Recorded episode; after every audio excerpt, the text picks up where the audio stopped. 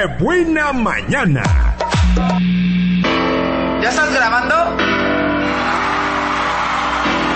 No, pues lo que pasa es que.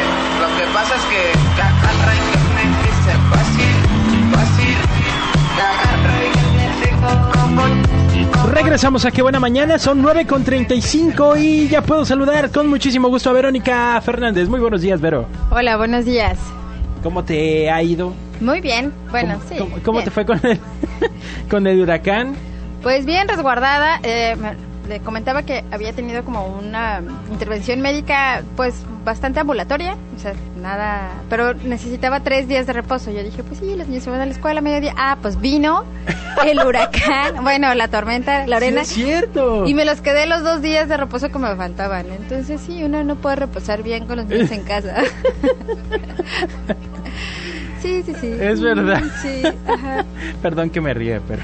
Sí, sí, es que es gracioso. Sí, sí, de hecho sí te imagino pensando, ay, pues sí, los niños no van a estar, van a ser como mi vacación. Sí, alguna familiares me decían, no te preocupes, pues igual para que no tengas que manejar, yo los recojo y te los llevo a la casa. Yo, pues, dije, claro que sí, acepta esa ayuda. Hay que aceptar la ayuda cuando creemos que la necesitemos.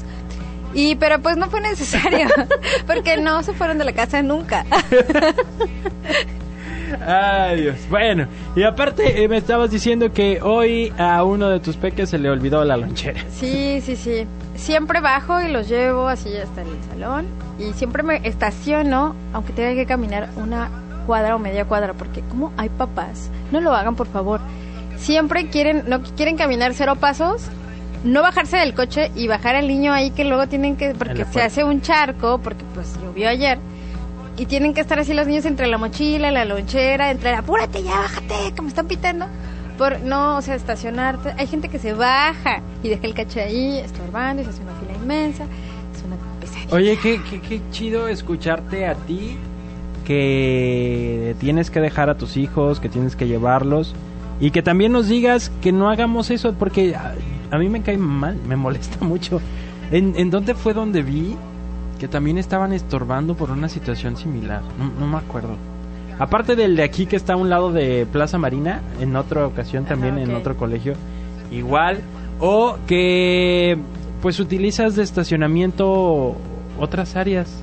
Sí, yo no creo son- que es pobre de la gente que vive a las orillas de las escuelas, que tienen o de lugares públicos como hospitales y clínicas que tienen que, que ponerse, ponchan llantas gratis, todas esas advertencias que te aseguro que gente no le importa porque dice, bueno, voy a estar cinco minutos. Bueno, pues sí, pero no deberías, o sea, y si avanzas poquito, dos, tres cuadras, vas a ver que pues, hay bastante lugar donde estacionarte con la tranquilidad de que no le vayan a hacer algo a tu automóvil Claro. o que no estorbes a, a alguien que... Sí, que solo tienes que caminar pues más, pero... En el caso de las escuelas, sí se est- estorban en, el, en las, estas esquinas, también se alcanzan a estacionar cuando es la gente que viene a pie, tiene que rodear, si está lloviendo se encharca, es una pesada, o sea, yo veo y digo, "Ay, no puede ser que, ¿por qué hacen eso?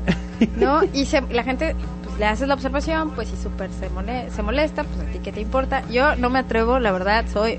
Sí, no, no, yo no. ¿Sacatito? No, sí, yo soy de las que maldice así hacia adentro. Eh, que como dicen los niños, mamá, es que no vas a resolver nada. Efectivamente, ¿no? Lo único que puedo, con lo que puedo contribuir es pues dándoles el ejemplo a ellos y pues no diciendo No. groserías, eso ya eso lo digo por eso hacia mis adentros.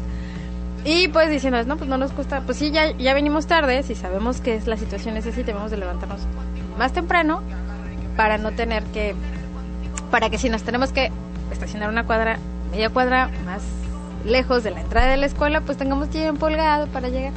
Y bueno, me desvié mucho, me desahogué. También, ah, otro consejo les doy, pongan sus direccionales, siempre úsenlas, por favor. No, es que sí, hoy estuve, no a punto de colisionar, pero de esas veces que mejor te vas despacito porque el de adelante no sabes qué va a hacer. O sea, como que lo ves que baja la velocidad, pero no sabes si sí va a dar vuelta o si no va a dar vuelta. Y dices, Sí. ah, si pusiera su direccional, lo sabría todo y el mundo fluiría en paz. no, pónganlas, las que manejan, por favor. Sí, ¿sabes cuáles también las... Bueno, también son las direccionales, pero es cuando ya están como ambas intermitentes. Pues que indican que algo va a pasar, ¿no? Que va a bajar la velocidad, que se va a detener, que se Yo va a orillar. Hay mucha gente que cree que cuando ponen las intermitentes y se estacionan en doble fila se hacen invisibles. es verdad. Yo, ¿qué le pasa?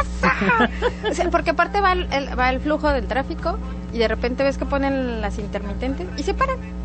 Entonces, al- sigues tú y como venías, pues, cuidando tu Pegado. distancia, pero no tan como para Sí, no alcanzas a librarla, sí. Y el de atrás y el de atrás, caos, caos. Fíjate vial. que me pasó ayer aquí en Plaza Marina, justamente.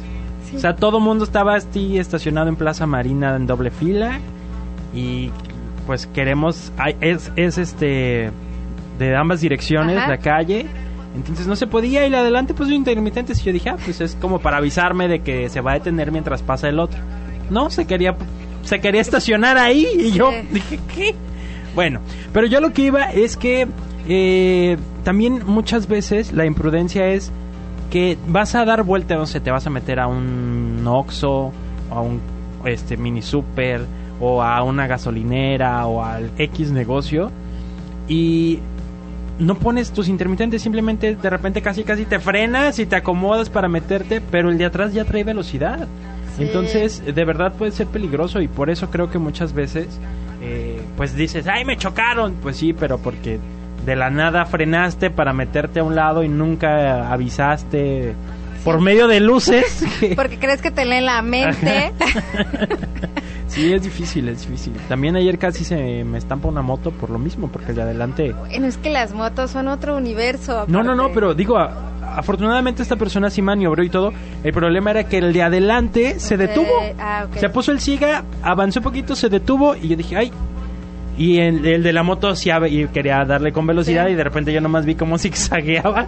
Y me hice poquito más para adelante dije, no me voy a dar. Sí, ya cerraste los ojitos. Así me- la última vez que me dieron golpe por alcance fue en un semáforo que el de atrás, pues no, como que no sé qué pensó. y yo lo vi, ya no podía hacer nada. Solo cerré mis ojitos y me relajé para no tener algún No, gracias a esguince, esguince cervical. Y así pasó. Sí, justo Qué aquí en, en el semáforo también de Plaza. De Plaza Marina. Qué es bárbaro. una limpia.